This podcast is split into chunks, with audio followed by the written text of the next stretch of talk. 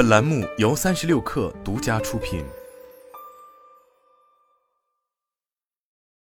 本文来自界面新闻。一月十九日消息，天眼查 APP 显示，武汉星际魅族科技有限公司近期发生工商变更，新增股东黄秀章、天鹰通信控股股份有限公司、海通创新证券投资有限公司等，注册资本由约五点二四亿人民币增至约六点六二亿人民币。武汉星际魅族科技有限公司由吉利控股，法定代表人为王勇，是珠海市魅族科技有限公司的全资股东，后者为魅族手机运营主体。值得一提的是，这是魅族创始人黄章再次入股魅族。去年年末，珠海市魅族科技有限公司发生工商变更，原股东黄秀章、天鹰通信控股股份有限公司、珠海宏华新动能股权投资基金、海通创新证券投资有限公司等退出。武汉星际魅族科技有限公司成为唯一股东。魅族相关人士对界面新闻表示，这是一次股权的重新梳理。黄章并未离开魅族，目前黄章仍是武汉星际魅族科技有限公司第三大股东，